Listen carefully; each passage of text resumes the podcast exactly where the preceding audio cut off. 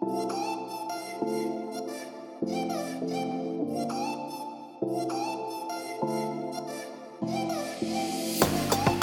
ンクスポーツ厚さ設計井上重道です。バリュー原田です。よろしくお願いします。よろしくお願いします。さあ、えー、最後のテーマはですね、はい、アスリートビューティーアドバイザーの魅力についてお話をお聞きしていきます。はい。えー、まあ花田さんがですね見出したアスリートビューティーアドバイザーという新たな活動この取り組みと魅力について伺っていきます。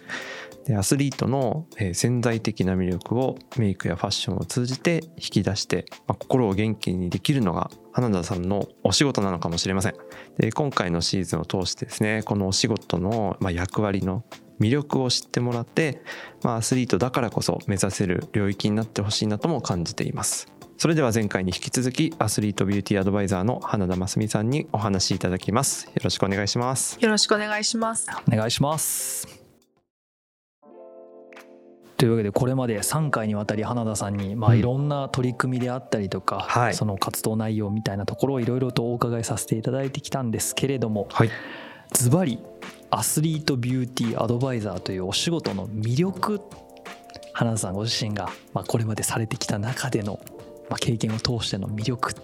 何だと思いますか？そうですね、うん、このお仕事の魅力っていうのは2つ今思い浮かんでいます。はい。うん一つ目は、うん、あの選手たちの目に力が宿る瞬間とか、うん、そうですね。スイッチが入る瞬間っていうのを目の前で見ることができる、はい、なんかそれはすごくやりがいだなって感じますし、はい、もう一つはこのアスリートがビューティーを選ぶっていうような社会を作っていく、はい、この新しい文化を作って今言っているところなので、うん、この開拓しているっていうこれはすごくあの魅力的というかだなっていうふうに思っています。文化を作っている感覚ってすごいですね、うん、そうですね。だから逆に言えば今までそれが本当なかったっていうところに対してその花田さんが活動によってまあそういう概念が生まれていく文化が生まれていっているっていう感覚やっぱり感じますか？おこがましいですけど、はい、この流れを自分で感じている、うん、そのあか変わってきたなとか、あそういう理解が深まってきたなとか、そんなふうにこう反応を肌で感じてきているので、はい、そうですね。自分だけでややれてるわけじゃないですけど、うん、うん、何でしょう社会が変わってきている感覚はありますね。なんか今ご自身だけじゃないっていうふうにおっしゃいましたけどあの会社の方でもチームでされてたりとかっていうところがあると思うんですけど、はい、そのチームでの取り組み方ってどういう形でされてるんですか？そうですね。あのチームアスリートビューティーっていうものを、はい、えー、2020年ですね、うん、えー、結成しまして、はい、そのそこは各専門家の方々を一つのチームになっているんですが、うん、例えばスポーツ皮膚科医の先生とか、えー、スポーツファーマシストの先生、はいはい、えー、管理栄養士の方、スポーツ皮膚科医の先生、えー、元オリンピアの人たちがこうピラティスを教えるとかコンディショニングトレーニングを教えるとか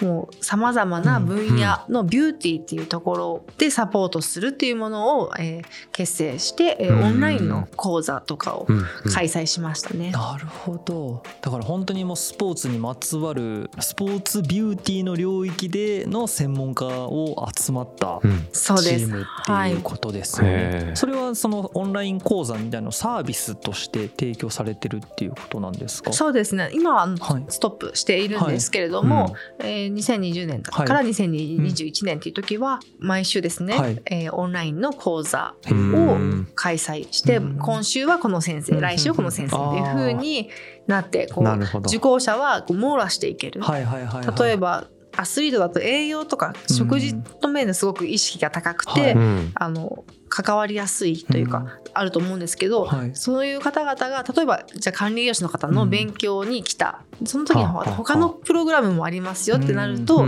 そう包括的に学べるようになる、視野が広がっていく、こうチームとしてプログラムがあることによってっていうところを知ってもらいたいなと思って、このオンラインプログラムを、えー、しています。それは、えっと、メインのその視聴者層でいうとアスリートの方をメインとされてるんですか？それともアスリートビューティーアドバイザーを目指してる方。あではなくてスポーツを楽しんでいる方っていうふうにこのチームアスリートビューティーの活動は幅を広くしています。例えばそのスポーツジムに通われている方々にその会員さんに向けてのそういった提供できるようになったらいいなと思いますし、はい、あとランナーの方とか、そういうスポーツを日常的に楽しんでる方が受講してくださることが多いです。なるほど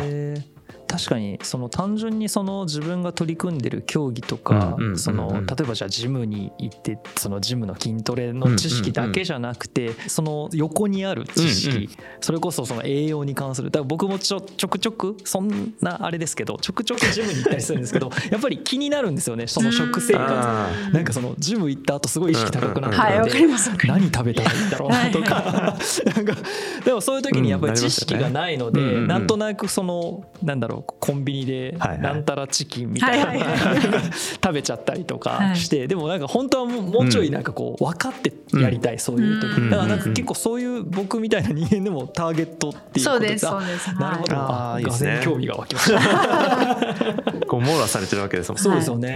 いやでもなんかそのやっぱり周辺知識のあるなしでやっぱりそのスポーツに対する取り組み方とか姿勢ってすごい変わってくるなって本当にジムの話もそうですけどやっぱりそれを知ってるるか知らないかで、うん、なんかその効果とかも多分大きく変わってくると思いますし、そうですね。なんか筋肉のその、うん、なんていうか構造みたいなのとかってなんかジム行くようになってからちょっと調べましたけどなんかそれが分かってからここにこうやるからこう効くんだみたいなのとかってやっぱ理解できるしあの辺をもっと深く掘りして知識としてちゃんと学べればなんかもっと効果を得られるんだろうなもっと楽しめるんだろうなっていうのは思いますね。今後その花田さんがこの活動を通じてこういうことしていきたいなみたいな現段階でのビジョンみたいなのってあったりしますか？そうですね、うん、今アスリートビューティーアドバイザーという肩,、書きでこう活動していますが、このアスリートビューティーアドバイザーの育成っていうところをしていきたいですしこの全国でアスリートビューティーの支部とかあったら、どの会場に行ってもそういったサポートがあるっていうような環境を作れたらすごくいいなって思いますし。全国のその高校生とか大学生とかそういうところを回っていけるようなビューティーレッスンとか何かそんなことができればいいな、まあ、それはオンラインでもできますしもっと触れ合うこと、接点を、そのアスリートとビューティーっていうものの接点ってなかなかないですよね、そのアーティスティックスイミングとか新体操、フィギュアとかであれば、もう競技の中にメイクが入っていますけど、そうじゃない競技の場合はメイクとつながるところがないので、そういった接点を作れるようなきっかけを作っていければいいなというふうに思います。アスリートビューティーアドバイザーに花田さんご自身の、まあ、経験が結構その今のキャリアにすごくこう影響を与えてるというか大きな役割を果たしてると思うんですけどこれからまあその花田さんの後に続くアスリートビューティーアドバイザーがこれから生まれてくるとして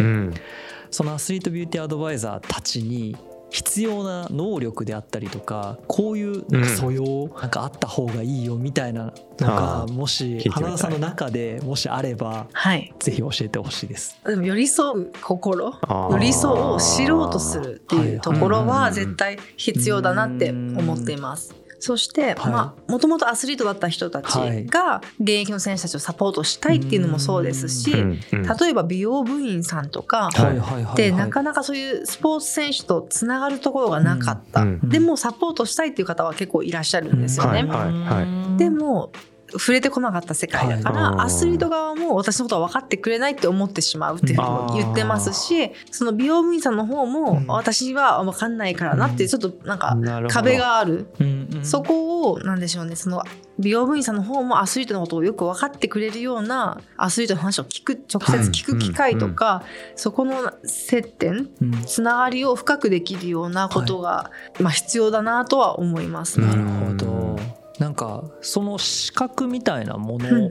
今はないわけですよね。なんかこれからそれをなんか視覚化してとかいうビジョンっていうのはお持ちなんですか？そうです。そのアスリートビューティー協会ではそれをまあ視覚化して、そうですね。ままずは自分のために、はい、あの綺麗になるっていうところを学んだ後に、人のためにそういったことができるようにサポートできるようにっていう方をこう育成できるような風にしていきたいなとは思っています。でそうやってまあアスリートビューティーアドバイザーが全国に増えていってでまあいろんなチームであったりとか、うんうん、まあいろんな場所にその人たちがいるようになることによって、まあ、そのアスリートがビューティーに触れる機会っていう接点をもっと増やしていくっていうところが今花田さんが目指されているところってことですよね。そうですね。はい。わかりました。ありがとうございます。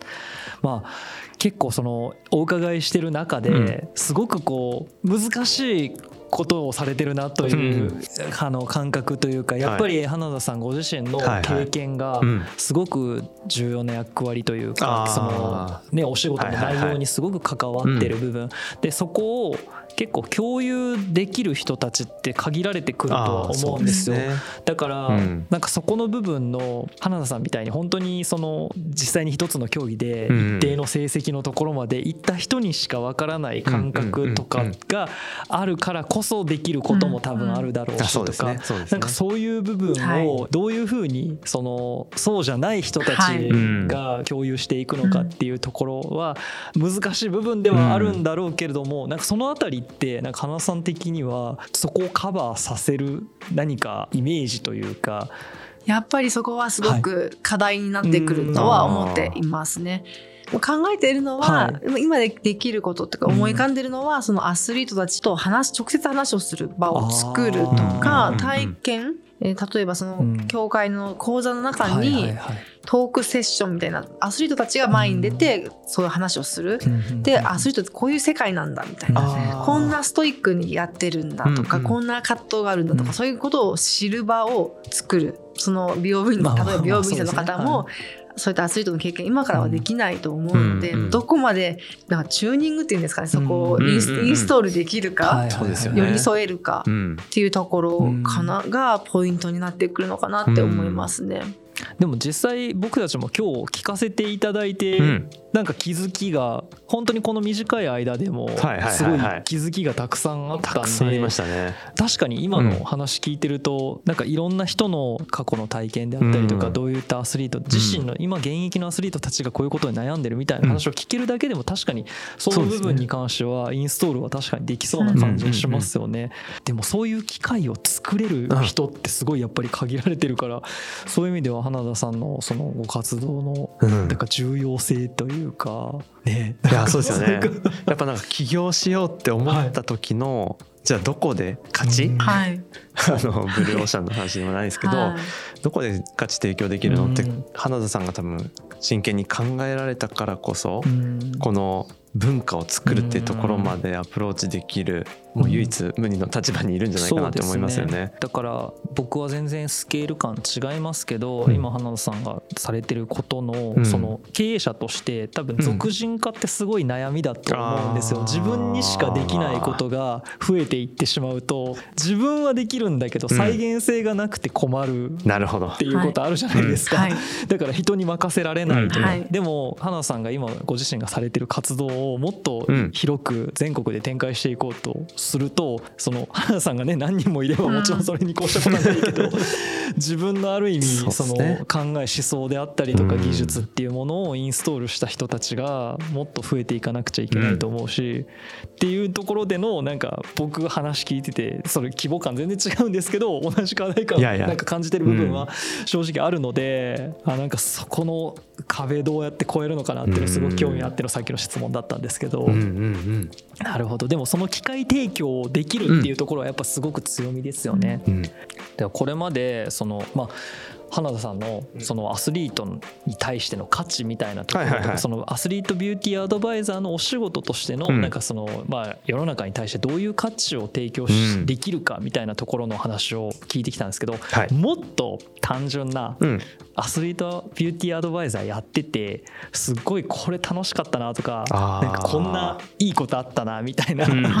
なんかその楽しい側面っていうんですかね。なんかあの花田さんの本当に楽しかった思い出みたいなのちょっと聞かせてもらえたらなと思うんですけど、はい、まず、はい、えー、松岡修造さんに会った。同じ現場で入れた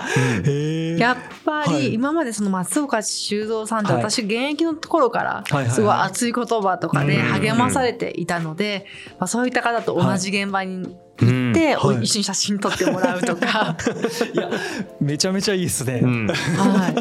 はすごい嬉しかったなって、うん、思いますね。やっぱり暑いんですか、いや暑かったですね。詩がかっこよかったですね。はい、やっぱエネルギーもらうわけですよね。そうですね。あとは、まあ、あのレッスンの前パラバドミントンの選手たちにレッスンをする前メイクレッスンする前に、はい、まあ、その練習場に行くんですけど、はい、まあ、一緒にめあのバドミントンする？した後に、ね、はい、メイクレッスンするってことをして私もこう車椅子に乗ってバドミントンしたりとか。実際に体験させてもらってっていうことですね、はい、そういったこともいい経験だったなって思いますね。そういった時間一緒に過ごすことで、もっとこう深く知れたりできることがありますよね。ねはい、あとはやっぱりいろんな競技をサポートさせてもらうので、うんはい、その競技を見に行く機会がすごく増えたんですね。このお仕事する前は私もバドミントンにしか興味がなかったので、バドミントンの選手しか知らないですしなので他の競技を見に行くと、あこんな楽しいんだって、こんな会場こんな雰囲気かってやっぱりそれぞれ違う、はい、それを知ることがすごく楽しかったですね。あとは起業する時に、この選手のメイクをしたいなっていうリストを作っていたんですね。おすごい、はい、そっかやっぱりあるんですねそういうのって。そうですね、この選手にこういうメイクしたいなとかそういうのをあのイメージ作ったファイルがあるんですけどその中にいた選手から、はい、その選手がこう企画があって。うん、あのインタビューの企画の中で会いたい人に会いに行くみたいなので、そこで彼女が私とリクエストしてくれたことがあったんですね。その時やっぱすごく感動しました、うん、なので実際にその選手のことをメイクすることもできましたしその彼女が私の存在を知っててくれたっていうことにすごく感激しましたね。すごいですね。やばいですねそれ、うん、続けてきてよかったって思える瞬間というか、はい、そうですね、うん、すごなのでそう会いたいと思ってる選手に会えるようになっていく、はいっていうのはすごくスペシャルな経験だったなって思います、うんうん、そうかだから本当にスポーツが好きな人であればあるほど、うん、そしてなおかつビューティーに興味があるある人であれば、はい、すごくこう本当に楽しい経験がたくさん待ってる、はい、逆に辛かった経験とかってあります？辛かった経験は、はい、先ほどの3かな、その、泣いてる選手にメイクする時どんなふうに接したらいいんだろう、まあ、辛いことっていうよりは戸惑ったこと、はい、自分が未熟だった時に感じたこともそうですし、えこう営業をする時もあるんですけど、はい、その時に、まあ、言葉の選び方を間違えて、はい、向こうの方に怒らせてしまったこととかあのそのうちの選手のことが美しくないっていうことみたいな感じで捉えられてしまったこととかの時は、まあ、言葉の選び方難しいなとかその文化的なこととかの背景があるなとかは感じましたね。やっぱりその美の部分ビューティーの部分とかってすごくこう繊細じゃないですか。やっぱり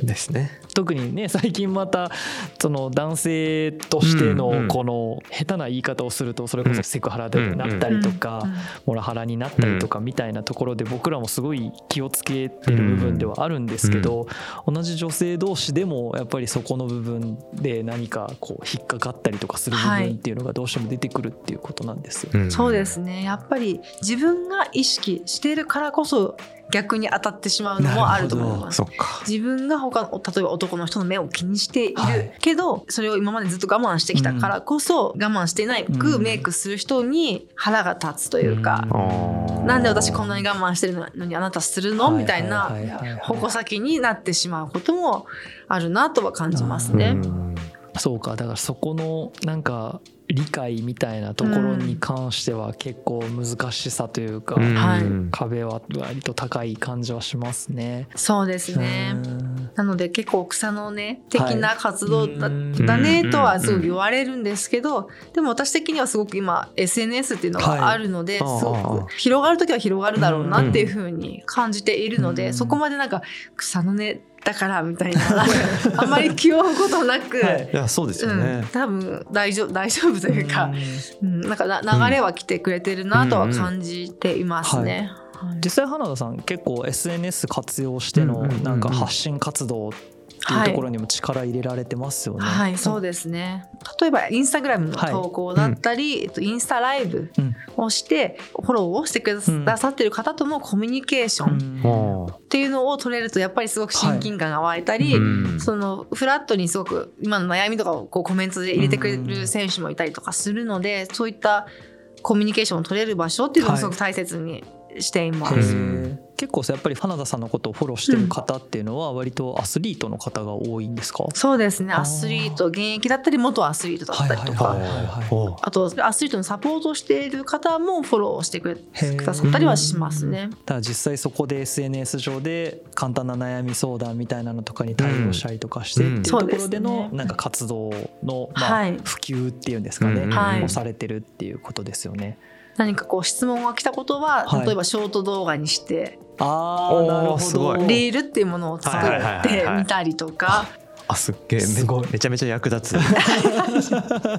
明日から使えるぐらいの。もう今今まさにですもんね、うん、そのトレンドというか、うんうん、積極的にあの企業さんとかでも使われてる方多いですけど、はい、なかなかでもねあの難しいですよね。ああいうなんかその動画作ったりとかすると。かね、はい、えそれってご自身でやられてるんですか？あそうです。で何秒だと、はい、閲覧数上がるなとかこの BGM 使った方がいいなとかめっちゃ解析もして。素晴らしい。何時にアップしようとか。あなるほど。あります、ね、結構なんかあれって僕もあの仕事でね、はい、割とああいう SNS の裏側のこととかいろいろ調べたりするんですけどすっごい泥臭いですよね、はい、ですっごい面倒くさいんですよ、活動する人たちがそのストーリーであったりとかいるみたいなのを頑張って作られてるのとかを見てるとすっごいこうむちゃくちゃ頑張ってるんだろうなっていう。でもそれって多分信念があるからだと思うし、やっぱりその普及しなくちゃいけないっていうある種使命感、人気者になりたい小金稼ぎたいだと多分続けられないんですよね、ああいうのって。よほど楽しいと思わない限りは。だからなんかそこの部分とかってなんか発信者としてもものすごくこうちょっと尊敬する部分だなというか続けられてるのすごいなと思いますね。同い年だから余計にその感じる部分がすごく多くて いやまあ勉強させてもらいましたっていう感じなんですけどなこんな感じでねなんか花田さんのようなキャリアを、あの積んでいく人がこれから増えていって、はい、まあそのアスリートビューティーアドバイザーっていう仕事がもっと確立されてね、ね、もっとその普及していけばいいなっていう4回を通してお話を聞いて、僕らもすっかりこう ファンになってしまったというか もうなんかすごい何かできることがあればっていうような感じなんですけど、本当ですね、あの今回これ聞いてくださってる方っていうのは多分まあいろんな方がおられるとは思うんですけど、その花田さんをきっかけに聞かれてる方もいればそうじゃない人たちもまあいるとは思うんですけど、視聴者の皆さんに何かメッセージがもしあればお伺いさせていただければなと思います。こうアスリート×ビューティーっていうところに、まずこう興味を持ってもいただいたこと、話を聞いてくださったことがすごく嬉しいですし、これからもそういった目線で見ていただけたらいいなって思いますし、本当は興味があるのに、メイクをしたいとか興味あるって言えない選手たちがいるっていうことを知っていただくことで、それを引き出せるような環境を作っていただけたら、すごくありがたいなって思います。そしてまあ現役の選手だったり、まあ、引退した後の選手たちは結構自分で目標を作るってすごく難しいことだったりするんですよね。今までそうオリンピックに出るメダルを取るとか、こういう目に見える結果で目標を作ってきたけれども、引退後って自分から目標を作っていって日常に目標なんでしょうやりがいを見つけていくっていうことがそういう力が必要になっていく。その中でそう自分の価値存在価値というかその競技結果と自分の価値を結びつけないでほしいなってすごく思っていて。一人ずつに本当にその素晴らしい価値がありますし一人ずつのその物語っていうのがあるので、うんうん、それをそこにフォーカスして次のステージに生かしていただきたいなって思います。ありがとうございます、はい、いやもうなんだろう。なんか胸いっぱい。もうそうですね。なんか今までその6回を通して、あのスポーツかける何々っていうところでいろんな話を聞かせていただいて今回メイクっていうところでちょっと今までと毛並みがちょっと変わったかなっていうか近くなったなっていう感覚があったんですけどなんか根本で話されてるお話って結局同じだなと思っていてなんか一緒です。そう一個のほんまに横串で刺さってるなっていう感覚を改めてちょっと発見したような気がして。そうですね。やっぱりなんかその目的意識というか、社会どういうふうにしていきたいか、ここに関する課題っていうのに対してどういうふうに解決していけばいいのかっていうところの手法の違いだけであってなんかそのメイクっていうのがその一つの方法として、成り立ってるっていうところが僕にとってはこれ言い方しもしかしたら失礼かもしれない。僕は正直そのメイクっていうものに対してそこまでの大きなイメージを正直持ってなかったんですよ。女性が綺麗になりたいっていうそこの要は欲求の部分を解決するためのものだっていうふうに今日この話を聞くまで正直思ってました。でも今日この話を聞いて花さんのお話を聞いてすごいなんかこうあそんなに物事変えられるんだというか、うん、そうかっていうなんか、ね、まあ、自己満足とかその人から見てどう思われるかみたいなイメージの部分はもちろんそうなんですけど、うん、なんかそれがどんな影響を与えるのかまで僕想像したことがなくて、うん、だから本当戦化粧っていうふうになんか落ちた時に あなるほどねと思って。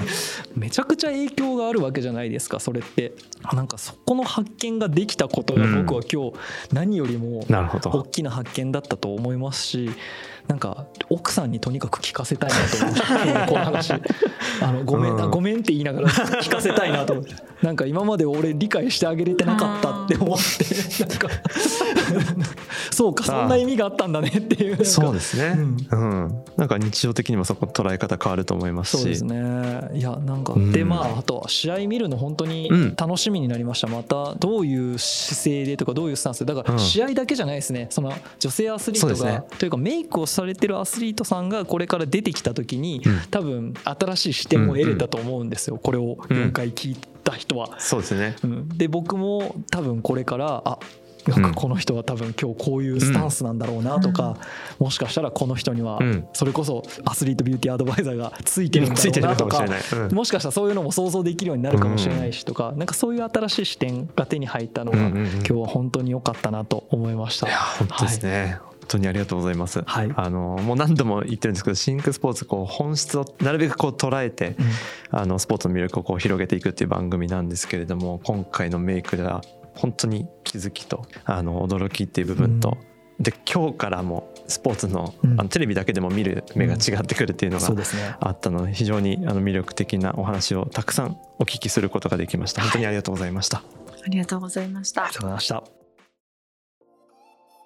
あずさ設計が提供するシンクスポーツは毎週月曜朝7時に配信予定です。次回シーズン7でまたお会いしましょう。ご視聴ありがとうございましたありがとうございました。